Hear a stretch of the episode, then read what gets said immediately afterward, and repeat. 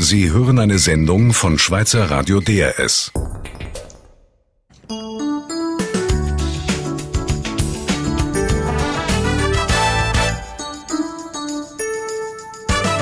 DRS 1 am Mikrofon Regi Sager. Siesta Globus. Weimar ist dreifach am Feiern dieses Jahr. Weimar, die Stadt der Klassik, die Stadt von beiden grossen Schriftstellern Schiller und Goethe, feiert den Schiller, beziehungsweise im Schiller sind 250. Geburtstag. Dann ist vor 90 Jahren in der thüringischen Stadt das staatliche Bauhaus gegründet worden diesmal als moderne Akademie für Kunst, Architektur und Design und vor 90 Jahren ist die Weimarer Republik zweimal ausgerufen worden. Weimar hat aber auch eine dunkle Vergangenheit und Weimar besuchen wir in dieser Stunde.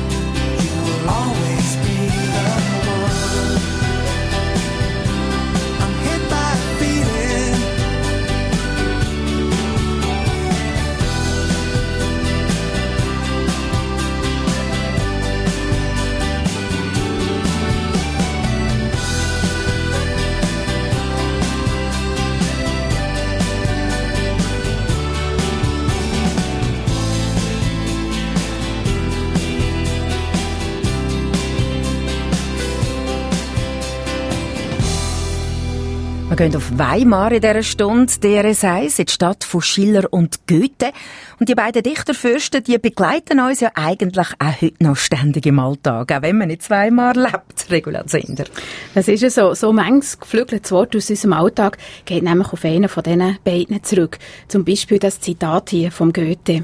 Da steh ich nun, ich armer Tor, und bin so klug als wie zuvor. Da habe ich gerade Erinnerungen an meine kante Zeit. Da ist einmal unser Deutschlehrer eines Tages plötzlich ins Zimmer hineingestürmt, wie ein Berserker, und hat genau diesen Satz gesagt. Also, was heisst gesagt? Er hat ihn geschrauen, sozusagen, und wir haben gedacht, jetzt hat er durchgedreht. Wir haben den Satz nicht gekannt, wir haben nicht gewusst, wohin tun. Aber äh, er hat mit dem uns einführen in Goethes Faust, und wir haben anschliessend Faust 1 und Faust 2 etwa ein Jahr lang gelesen. Oder das Zitat hier aus dem Faust. Hier bin ich Mensch. Hier darf ich sein. Oder das hier vom Schiller. Die Axt im Haus erspart den Zimmermann. Das ist heute aber nicht mehr so ganz so einfach. Aus was ist das eigentlich? Das ist aus dem Wilhelm Tell, unserem Nationalepos. Oder es gibt auch Redewendungen, wo eigentlich Schiller-Zitate, ohne dass wir es wissen. Das da hier zum Beispiel. Auf den Brettern, die die Welt bedeuten. Das finde ich jetzt noch gut. Vorher hat der Schiller sozusagen Zimmermann einen arbeitslos gemacht, jetzt gibt er mit den Brettern die Arbeit wieder zurück. Genau. Beide, der Johann Wolfgang von Goethe und der Johann Christoph Friedrich von Schiller, sind aber schon zu ihren Lebzeiten ein Mythos gewesen. Und Regula Zender hat sich auf die Spuren gemacht von dem Mythos zweimal im Schiller sein Wohnhaus, genau in seiner Schreibstube. Wo man geht und steht im 65.000 Seelenstädtli Weimar, der Schiller und der Goethe sind überall. Es gibt ein Schiller Kaufhaus und natürlich auch ein Goethe Kaufhaus. Überall gibt es von diesen beiden Postkarten und Souvenirs zu kaufen. Vom Salzstreuer über Teemischung und Tassli mit Zitat bis zum Gedichtbändli oder Porzellanbüsten. Am Mythos oder Vermarktung Schiller und Goethe haben die beiden schon zu Lebzeiten geschafft. Einer, der mehr über diesen Mythos weiss, ist der wissenschaftliche Mitarbeiter der Klassikstiftung Weimar, der Jochen Klaus. Auf dem Weg zum Arbeitszimmer vom Schiller kommen wir gerade dort vorbei, wo seine Frau Charlotte ihre Zimmer hatte. Nee, das ist noch eins weiter oben. Da. Die Schilleretage, ah, die ist noch nicht ganz genau. Hier. hier sind wir bei Charlotte. Stimmt, stimmt. Da macht nichts. Haben wir alles mal gesehen. Unter das Dach zurückgezogen, in Jena schon. Ja? Ja, da war es still und hat die Familie nicht gestört, da war ja Nachtarbeit. So, in Schillers Arbeitszimmer. Mhm. An diesem Schreibtisch, wo wir uns jetzt befinden, im äh, Schillers Arbeitszimmer, was ist äh, an diesem Schreibtisch entstanden, geschrieben worden? Äh, das letzte Werk, das äh, Schiller fertigstellen konnte, der Tell, 1804. Und äh, man hat dann auch auf diesem Tisch ausgelegt eine Manuskriptseite des Demetrius. Das ist ja das letzte Drama, an dem Schiller gearbeitet hat, das er nicht mehr fortsetzen konnte. Man kann aber sagen, dass dieses Zimmer, das seit 1847 in dieser historischen Überlieferung als Museum eingerichtet ist, eigentlich die Gründungszelle deutscher äh, Dichterhäuser ist. Hier in Weimar gibt es das erste deutsche Dichtermuseum, das ist dieser Raum. Wahnsinn, mit diesen grünen Wänden, einen hübschen Verzierungen und einer kleinen Bibliothek auch von Schiller. Ja, das ist richtig. Äh, das ist natürlich äh, weitestgehend authentisch nachgestaltet. Natürlich nicht mehr die originalen Tapeten, aber man weiß, dass das Zimmer so ausgesehen hat, bis hin zu diesen Bücherregalen. Die Schillersche Bibliothek steht heute nicht mehr hier. Das ist ein Sonderbestand, der in der Herzogin Anna Amalia Bibliothek steht. Das hat mit Sicherheits- und konservatorischen Gründen zu tun, dass man die Schillersche Bibliothek hier nicht ausstellt. Das sind aber Bände, äh, Titel, die Schiller besessen hat, die hier stehen. Welche sind das? Ja, das sind äh, Reisebeschreibungen, das sind literarische Werke, das sind Briefwechsel. Äh, das hat ja mit dem Arbeitsstil Schillers zu tun. Er kennt die Schweiz nicht. Er hat sich also in das Sujet eingearbeitet, indem er erstmal sämtliche ihm zugänglichen Reisebeschreibungen äh, sich geholt hat, hat die Landkarten an die Wand genagelt, um sich sozusagen in die Lokalität, in die Örtlichkeit einzudenken. Und insofern hat diese Bibliothek sozusagen den Charakter einer reinen Arbeitsbibliothek. Ja, jetzt an den Wänden sind ja nicht mehr Schweizer Karten zu sehen, es sind Nö, Stiche zu sehen und äh, andere Bilder. Ja. Im ersten Stock war seine Frau Charlotte mit den Kindern. Sie hatte auch einen eigenen Salon und ein eigenes Empfangszimmer. Im Parterre waren die Bediensteten und die Küche. Bleiben wir aber unter dem Dach im Schiller seiner Räume. Man kann sagen, dass Schiller eigentlich ein sehr geselliger Mensch gewesen ist. Er brauchte regelrecht, was seine Arbeit anging, den produktiven Austausch mit Gleichdenken.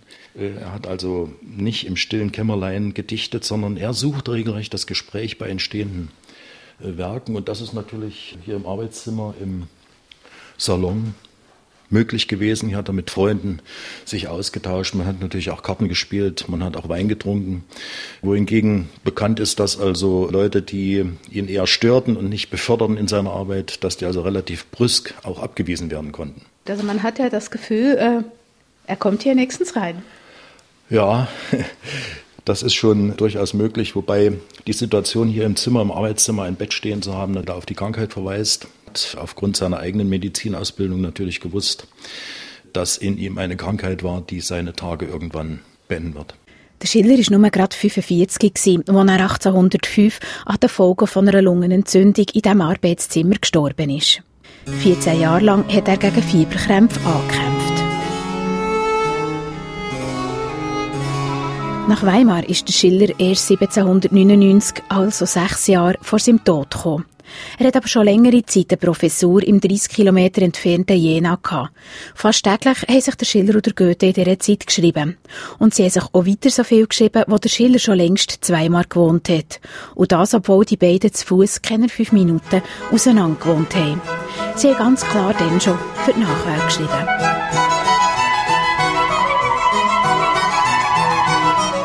Und auch der Herzog Karl August von Sachsen-Weimar-Eisenach hat die beiden gefördert und die Anwesenheit von beiden Dichterfürsten zweimal genossen. Ich denke mal, äh, es ist schon richtig, dass äh, der Herzog sich mit diesen Lichtgestalten geschmückt hat. Und speziell Goethe ist natürlich auf jeden Fall eine Persönlichkeit gewesen, die auch dem Ruhm seines eigenen Hauses gedient hat. Man muss einfach auch sehen, so ab 1800, was Goethe angeht, äh, kann man sagen, ist er sich selbst seiner historischen Rolle voll bewusst und natürlich auch die Zeitgenossen. Und der Zudrang von Touristen, ich sage mal dieses moderne Wort, der ist zur damaligen Zeit schon zu sehen. Jeder Jenenser Student hätte sonst was drum gegeben, ein paar Zeilen von Herrn Goethe in seinem Stammbuch zu haben. Und dieser Zudrang zum Goethehaus, der setzt also schon in den letzten zwei, drei Lebensjahrzehnten des Dichters ein. Das ist bei Schiller nicht anders. Aber die eigentliche Legendenbildung, denke ich, die hat dann im Laufe des 19. Jahrhunderts eingesetzt. Bis hin zu den Denkmalen, wenn Sie an das Goethe- und Schiller-Denkmal denken, sind eigentlich die Legenden erst im Nachhinein entstanden. Schiller-Goethe-Denkmal aus Bronze steht vor dem Staatstheater Zweimar. Für das Denkmal hat man der Goethe an die Grösse vom Schiller angepasst. Man hat der 1,69 Meter grosse Goethe darum ganze 12 cm grösser gemacht. Die Rechnung ist aufgegangen, zumindest für einen Schiller und für einen Goethe. Und auch Weimar profitiert bis heute von beiden Dichtergenie, was aber nicht unproblematisch ist. Nochmal der Jochen Klaus. Das ist ein Problem, das sich äh, vielleicht am Goethehaus festmachen lässt, aber im Grunde genommen genauso zutrifft für das Schillerhaus. Äh, das Goethehaus ist in diesem Jahr 300 Jahre alt. Ein Bürgerhaus, Fachwerk, Lehm, dem gibt man also normalerweise eine Lebensdauer von 150 Jahren bei einer normalen Benutzung. Das heißt, so wie es auch zur Goethe-Zeit gewesen ist, äh, mit Familie, mit Dienerschaft, mit Gästen, 15 Leute in diesem Haus. Nun sind seit 1885 ist das Haus Museum Millionen von Besuchern durchgelaufen. Und das ist hier im Schillerhaus, deswegen die knarrenden Dielen, dasselbe Phänomen. Beim Goethehaus schätzt man, dass also seit der Zeit, seit der Goethe dieses Haus bewohnt, bis heute etwa 20 bis 25 Millionen Menschen durch dieses Haus gelaufen sind. So viele sind es hier mit Sicherheit nicht. Aber es ist auch eine millionenstarke Zahl und dass natürlich diese Millionen Touristen, die einfach nur durch diese Räume laufen, einen entsprechenden Abrieb auf den Dielen, eine entsprechende Schwankung der Luftfeuchtigkeit, äh, eine Staubentwicklung äh, hervorrufen, die natürlich dieser organischen Substanz der Häuser schadet, ist völlig klar. Und, Und zu DDR-Zeiten wurde da auch äh, gut dazu geschaut oder hat man es eher ein bisschen vernachlässigt? Nein, also die Frage kann ich eindeutig verneinen. Wir wissen ja, dass in den letzten Jahren dann alles nach Berlin geschleppt wurde, was an Möglichkeiten und Finanzmitteln dieser Staat DDR noch zur Verfügung hat. Aber Weimar ist die große Ausnahme. Hier hat man also viel getan, einfach deswegen auch, weil Weimar natürlich ein Aushängeschild gewesen ist. Wenn die politischen Gäste der damaligen DDR in Berlin landeten, dann hat sich zumindest das Frauenprogramm hier in Weimar abgespielt. Ja, also das war schon immer ein Aushängeschild. Das hat übrigens in jedem System so funktioniert. Weimar nennt sich heute Kulturstadt Europas, was es nicht zuletzt im Schiller und dem Goethe zu verdanken hat. Die Regula Zender. Und in drei Minuten führt sie uns zum Jakobsfriedhof zweimal, aber Achtung, nicht für schwache Nerven. Wir suchen den Totenschädel vom Schiller.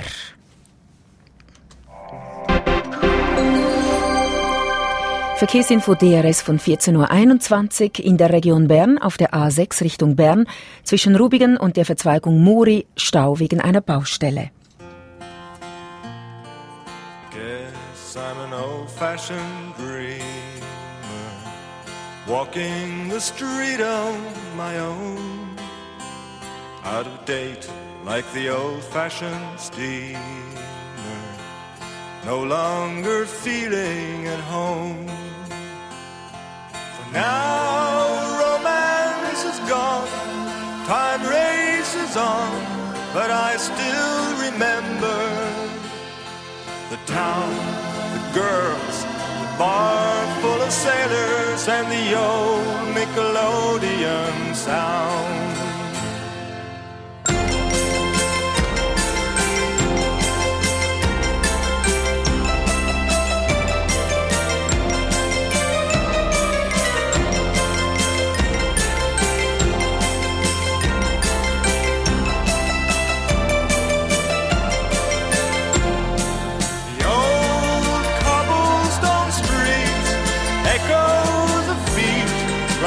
Like distant reminders of the town, the girls, the bar full of sailors, and the old Nickelodeon sound.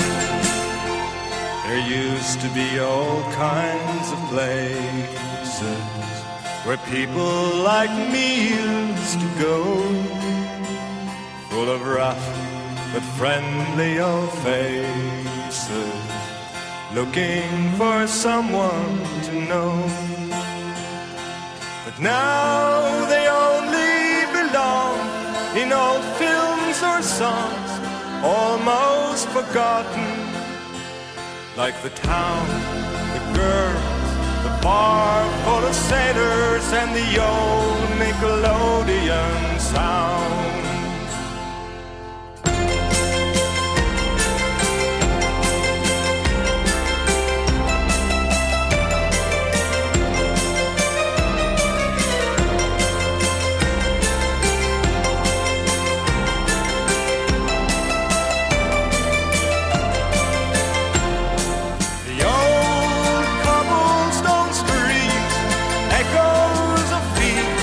like distant reminders of the town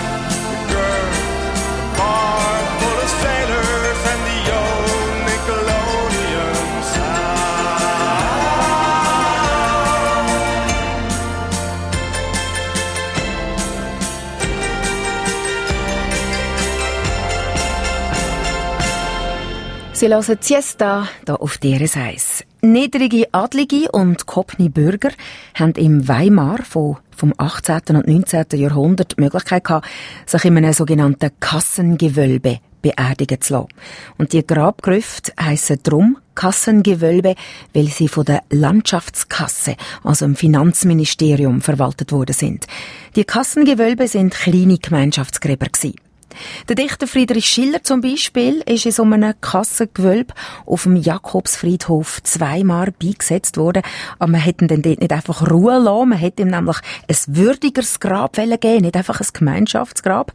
Und zu dem Behuf hat man immer wieder etwa nach Schädel und Knochen in diesen Gräbern gesucht vom Schiller, damit man die hätte beerdigen können. Bis am Schluss, fast wie man einen Krimi, hat man nicht mehr gewusst, welche jetzt wirklich, welche Gebeine jetzt wirklich von ihm sind. Und mal schauen, ob die Regula Zender auf dem Jakobsfriedhof zweimal fündig wird. Von außen sieht dem Schiller sein Kassengewölbe aus wie ein Gartenpavillon aus Stein. Ganz unscheinbar steht es im Ecke vom Jakobsfriedhof. Schauen wir mal zusammen mit der wissenschaftlichen Mitarbeiterin von der Klassikstiftung Weimar, Ulrike Müller-Harang, durch das abgeschlossene Gitter rein. Jetzt schauen wir rein. Äh, das ist Gut, dann wollen wir erstmal hier mit einem Gitter. Genau. Weil hier schallt es ein bisschen, denn jetzt schaut man in dieses Barockgebäude hinein, das nichts anderes enthält als eine Gedächtnisplatte an die Tatsache, dass Schiller hier 1805 beigesetzt worden war. Und wenn Sie dahinter hinter diese Grabplatte schauen, einmal eine Büste Schillers, aber viel interessanter oder noch wichtig in diesem Zusammenhang ist diese Falltür, die Sie da sehen, denn das ist eine eingelassene Steinplatte, die nur vier Männer mindestens zugleich nur anheben könnten. Also wir brauchen es gar nicht erst versuchen, denn darunter befindet sich dann in mehreren Metern Tiefe diese Gruft, in der die Särge in einer Reihe aufgestellt wurden und entsprechend übereinander geschichtet wurden. In dieser Gruft wurde Friedrich Schiller Sonntag, den 12. Mai 1805, nachts 1 Uhr beigesetzt. Die Trauerfeier fand an demselben Tage nachmittags 3 Uhr in der Jakobskirche statt. Klänge aus Mozarts Requiem rahmten die Feier ein. Gleich schon haben Touristen nach dem Grab vom Schiller gesucht und sie haben sich via Zeitung beschwert, dass der Schiller kein angemessenes Grab hätte, wie sich's für einen grossen Dichter doch gehöre. Man hat angefangen zu überlegen, was man könnte machen könnte. Es ist noch nicht so richtig entschieden worden, was mit Schillers Leichnam oder den sterblichen Resten passieren soll. Aber auf jeden Fall wird nun veranlasst, doch mal da unten in der Gruft aufzuräumen und bei der Gelegenheit dann gleich mal zu gucken, ob der Schillersarg denn nicht gleich hochgeholt werden könnte, um hier aufgestellt zu werden, damit, wenn dann anders entschieden worden ist, entweder von der Witwe oder vom Herzog, dass dann das Ganze bereitsteht.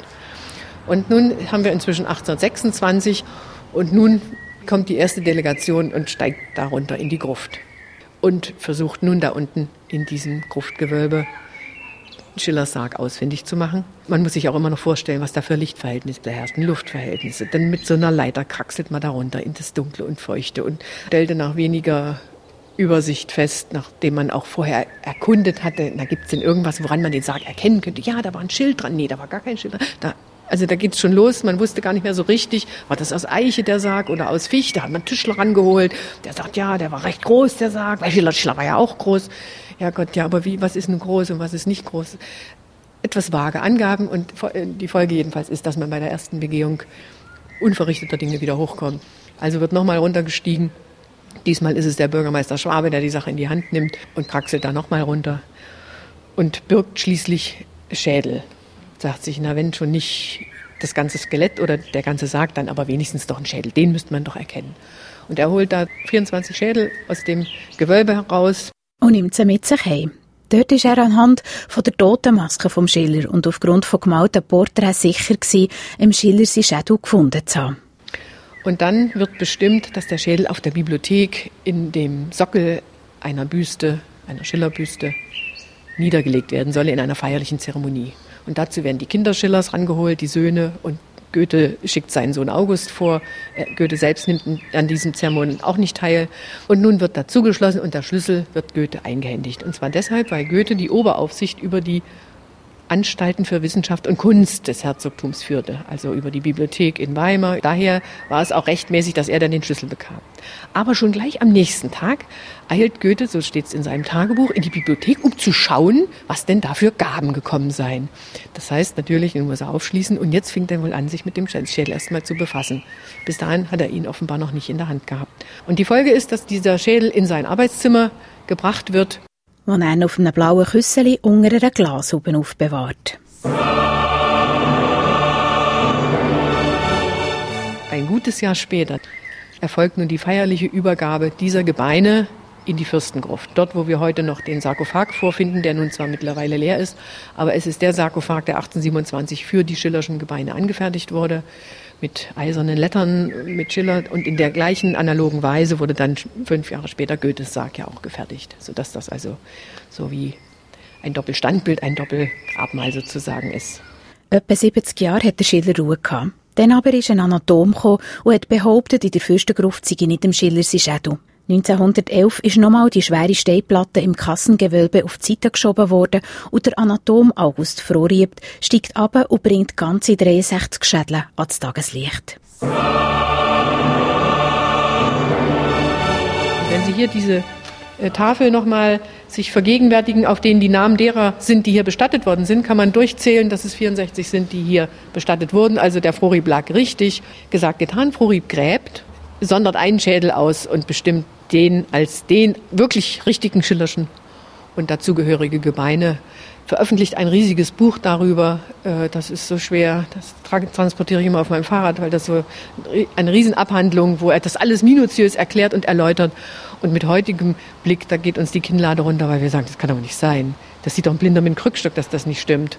Auch wieder Totenmaske, ein bisschen vermessen benutzt, und ein bisschen von Auge her. Alles benutzt, ja, genau. Augenschein, er hat so verglichen, solche Messungen. Aber er wollte natürlich auch gerne, dass es ein anderer Schädel ist. Und dieser zweite Schädel wurde nun auch in die Fürstengruft gebracht. Aber der Großherzog hatte darüber bestimmt, die Totenruhe bewahren zu lassen, sodass Schillers Sarg unangetastet blieb und sodass der merkwürdige Zustand dann zustande kam, dass nun ein Fichtensarg mit dem Zweitschädel und dem Zweitgebein sozusagen in der Fürstengruft in einem Seitenwinkel aufgestellt wurde. Das nächste Kapitel vom Krimi Schillers Schädel wird 1961 geschrieben. Die Ulrike Müller-Harang schwärmt richtig gehend davon. Ein sowjetischer Forscher macht nämlich eine Weichteilrekonstruktion vom Schiller seinem Gesicht auf Basis von seinem Schädel. Und das tut er auch und legt 1963 ein Schiller-Bildnis vor, das in Bronze einen schlafenden Jüngling darstellt mit Wimpern und Augenbrauen und, und so schön und russisch. Ja. Letztes Jahr ist das vorderhand letzte Kapitel vom Krimi über dem Schiller Shadow geschrieben worden. Mit modernsten Methoden hat der Mitteldeutsche Rundfunk, der MDR und Klassikstiftung Weimar untersuchen, ob in der Fürstengruft tatsächlich der Schiller beigesetzt ist. Nachdem ein riesiger Stammbaum erstellt worden ist, der so groß ist, dass er eine ganze Wand bedeckt, erwies sich, dass es keine lebenden Nachfahren mehr gibt. Und dann war die Folge die, dass man an Exhumierung denken musste. Und aufgrund dieses Stammbaums wurden die zwei Schwestern von Schiller, also Ise und äh, Christophine, wurden exhumiert, sodass man erstmal einen Genstrang sozusagen, die mitochondriale DNA, ermitteln konnte, die über die weibliche Linie sich verfolgt. Über seine Enkel, er hatte Söhne, zwei Söhne und zwei Töchter, und über die zwei Söhne und deren Kinder wiederum wurde die männliche Vererbungslinie sozusagen, die, das Y-Chromosom, ermittelt, sodass man aufgrund dieser verwandtschaftlichen Verhältnisse dieser Code konnte ermittelt werden. Und dieser Code war dann das Vergleichsmaterial dafür, dass man aus dem Schädel, der in dem großen Sarg lag, wie auch aus dem und wie auch den anderen, dass man da Genmaterial entnahm. Und zwar einmal aus den Zähnen und aus dem Oberschenkelknochen in deren Folge keiner der beiden Schädel nun der ist. Damit ist klar, im Schillersi Schädel ist einer von diesen 62, die jetzt noch im Kassengewölbe sind. Die beiden Schillersärge in der Fürstengruft sind mittlerweile leer. Die Gebeine daraus hat man auf dem Jakobsfriedhof beigesetzt. Und dort lässt man Friedrich Schiller hoffentlich endlich seine verdiente Ruhe. Als nächstes besucht Regula Zender die altehrwürdige Bibliothek von der Herzogin Anna Amalia auf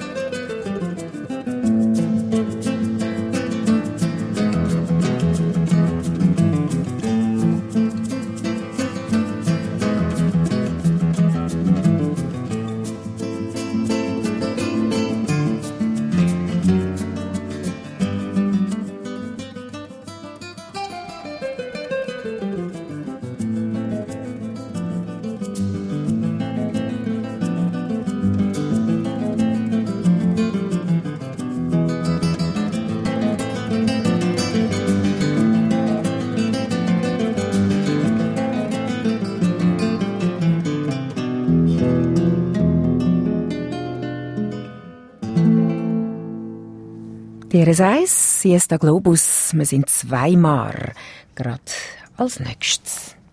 Wir gehen in die Bibliothek von der Herzogin Anna Amalia zweimal. Man kann die Herzogin Anna Amalia von Sachsen-Weimar-Eisenach eigentlich als Wegbereiterin von der Epoche von der Weimarer Klassik bezeichnen. Sie ist, wie auch ihr Sohn Herzog Karl August, Mäzenin, vor allem vom Goethe, aber auch vom Schiller gewesen. Anna Amalia hat auch leidenschaftlich gern musiziert und sogar selber komponiert, aber eben Bücher sind auch eine von ihren Leidenschaften gewesen. und für die Bibliothek von Weimar hat sie extra eins von ihren Jagdschlösser umbauen lassen. Das grüne Schloss am Rand vom Park an der Ilm. Das Schloss ist eigentlich gar nicht grün. Warum es denn gleich so heißt, das weiß man heute nicht mehr. Klarer ist dann schon, warum das Bibliothek den Namen von der Anna Amalia trägt. Die Regula Zender war dort. Es ist ruhig im Rokokosaal, einem Herzstück von der Anna-Amalia-Bibliothek. Besucher reden wenig, es sei das gibt eine Führung. Ein paar Besucher sind unterwegs mit Kopfhörer und Audioguide und bestaunen die fast 250 Jahre alte Bibliothek. Manchmal hört man nur die Schlurfen den Filzpantoffeln, die, die Besucher alle müssen tragen Die Anna-Amalia-Bibliothek ist eigentlich ein richtiger Publikumsmagnet. Trotzdem sind jetzt nur wenige Besucher im Rokokosaal. Warum das so ist, erklärt Claudia Kleinbub, wissenschaftliche Mitarbeiterin von der Anna-Amalia-Bibliothek. Um die Bücher und den Kunstbestand angemessen zu schützen, dürfen pro Besuch im Rokokosaal, der immer auf eine halbe Stunde ausgelegt ist, nur 25 Personen eben diesen Rokokosaal betreten zur gleichen Zeit. Das ist wegen Luftfeuchtigkeit und ja, wegen der verschiedensten ähm, Elemente natürlich. Mhm. wie es sich für ein ähm, Schloss gehört, müssen Pantoffeln getragen werden, aber der ähm, Hintergrund ist tatsächlich der, dass der äh, Dielenboden noch der Originale ist, also wirklich ein besonderes Moment, auch wenn man daran denkt, dass Johann Wolfgang von Goethe schon über diesen Boden gegangen ist und an die Regale herangetreten. Eben um diesen Boden zu schützen, tragen wir diese Schlosspantoffeln. Der Rokokosaal ist nur etwa 11 Meter breit und 21 Meter lang. Büchergestelle sind freistehend in einem Oval angeordnet. Sie hat oberst oben als Abschluss einen kunstvoll verzierten Bogen und sie sind so hoch, dass sie bis zum Galeriegeschoss aufgehen. Auf der Galerie hat es wieder Büchergestelle, die bis zum obersten Stock am Mansardengeschoss reichen. Die Regal, die Wände und Geländer der Galerie sind mit einem ganz zarten Hellblau angestrichen und wie sich's für einen Rokoko gehört, mit vielen goldigen Ornamenten, Ranken aus Fantasieblumen und Stuckatur verziert. Die Ablar der Bücherregal sind auch hellblau, die Kanten sind aber goldig. Sie sehen schon, dass dieses Bücherregal ein so ausgeklügeltes, feines System ist, weil man von beiden Seiten Bücher hineinstellen kann, also man eine große Menge an Büchern unterbringen kann. Also Bücher von hinten und von vorne kann man das benutzen, ja, zweiseitig. Von beiden Seiten, weil es ja auch ähm, umgehbar ist sozusagen. Als die Büchersammlung aus dem damaligen Residenzschloss hierher gekommen ist in das Grüne Schloss, waren es ca. 30.000 Bände. Johann Wolfgang von Goethe hatte hier in der Bibliothek 35 Jahre lang die Oberleitung. Als er starb im Jahre 1832 war diese imposante Büchersammlung auf circa 80.000 Werke angewachsen. Übrigens sind hier im Moment circa 40.000 Bücher untergebracht und weil die ursprüngliche Anlage der Büchersammlung universal war, sammelte man auch Bücher aus allen verschiedenen Fachgebieten, zum Beispiel Philosophie oder Recht, Rechtsgeschichte, aber auch Medizin, Botanik im Grunde genommen. Das ähm, Universum der Welt ähm, sammelte man hier. Alles, was zur Klassik, zur Zeit der Klassik interessiert hat. Ja, das kann man so sagen. Was auch lustig ist, wenn man äh, sich die Regale betrachtet, unten sind die großen Bücher und die werden immer kleiner gegen oben. Mhm.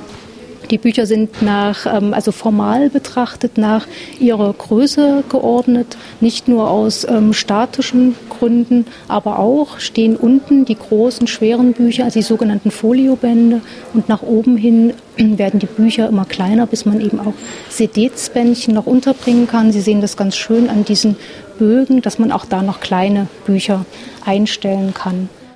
Die Büchergestelle werden flankiert von Steinsäulen oder Holzpodesten. Dort drauf sind Gipsbüsten von allen Berühmtheiten der damaligen Zeit. Herzöge und ihre Herzoginnen, Dichter und Denker, darunter der Schriftsteller, Philosoph und Theolog Johann Gottfried Herder, der Schriftsteller Christoph Martin Wieland, der Goethe und der Schiller. Wenn wir schon hier sind, wollen wir auch gerade wissen, ob nicht etwa doch noch ein Knochen oder der Schädel vom Schiller in der Bibliothek ist. Fragen wir gerade mal Claudia Kleinbub. Das hat ja auch äh, diese eine Büste von Schiller, die ist auf einem Holzpodest. Äh, mhm. Genau, und das hat ja auch ein kleines Fach, wo ein Schlüssel passen würde, das ist abgeschlossen. Da waren ja mal die Gebeine von Schiller drin. Was ist jetzt drin? Schillers Schädel war damals ähm, untergebracht bis zu einem bestimmten Zeitpunkt, bis er umgesetzt wurde auf den historischen Friedhof. Heute ist dort nichts untergebracht, aber es ist tatsächlich das originale Postament, was sich auf dem die Büste von Schiller aufgestellt ist. Schiller, Goethe, Wieland und Herder, das sogenannte Viergestirn, hat in der Amalienbibliothek geforscht und geschafft. Der Schiller beispielsweise hat sich hier für einen Wallenstein oder für einen Wilhelm Tell eingelesen. Man sieht der Bibliothek darum heute auch Tempel der Klassik. Die Anna-Amalia-Bibliothek ist eine aktive Forschungsbibliothek. Das heisst, man kann als Forscher immer noch die alten Bücher brauchen. Und sie ist eine regelrechte Schatzkammer. Was denn genau die wertvollen Bücher sind, das wird Claudia Kleinbub nicht sagen. Nur so viel. Natürlich gibt es Kostbarkeiten. Also das älteste Buch zum Beispiel ist aus dem 9. Jahrhundert. Es ist ein karolingisches Evangeliar. Und die, ein großer Teil der wertvollen Bücher, also wie Handschriften oder ausgestattete, mit Miniaturen ausgestattete Bücher, sind im Tiefmagazin sowieso untergebracht. Zum Glück. Weil in der Nacht vom 2. auf den 3. September 2004 hat es der Bibliothek einen Kurzschluss gegeben und es hat brennt. Die Welt war schockiert. Gewesen.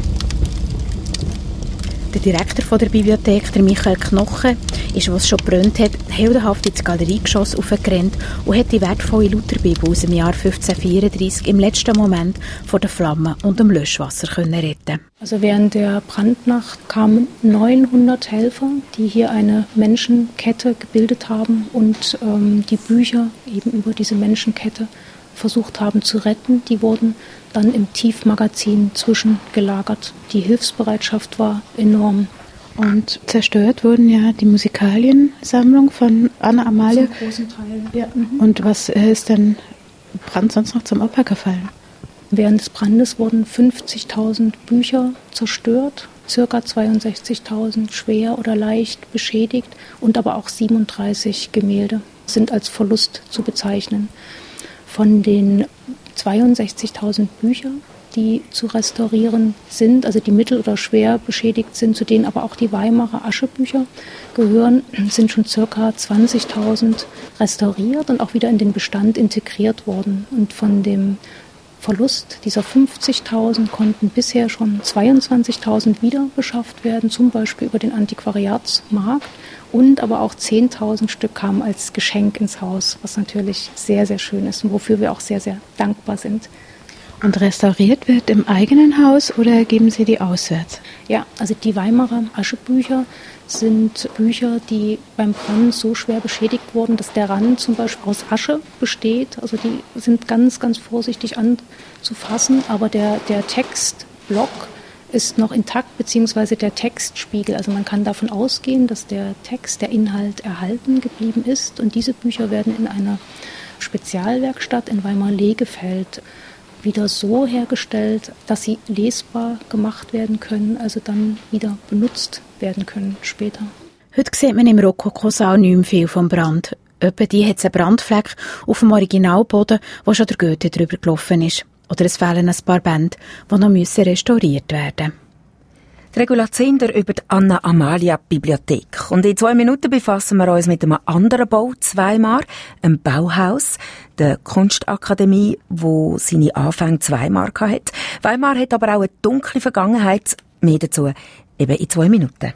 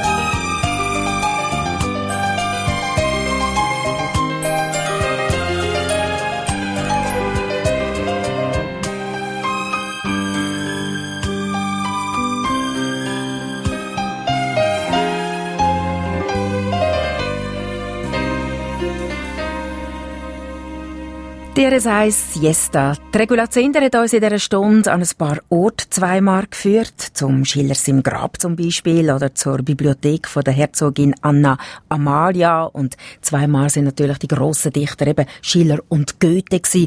Regulation, aber das ist noch nicht alles, was Weimar zu bieten hat. Nein, das ist nicht alles.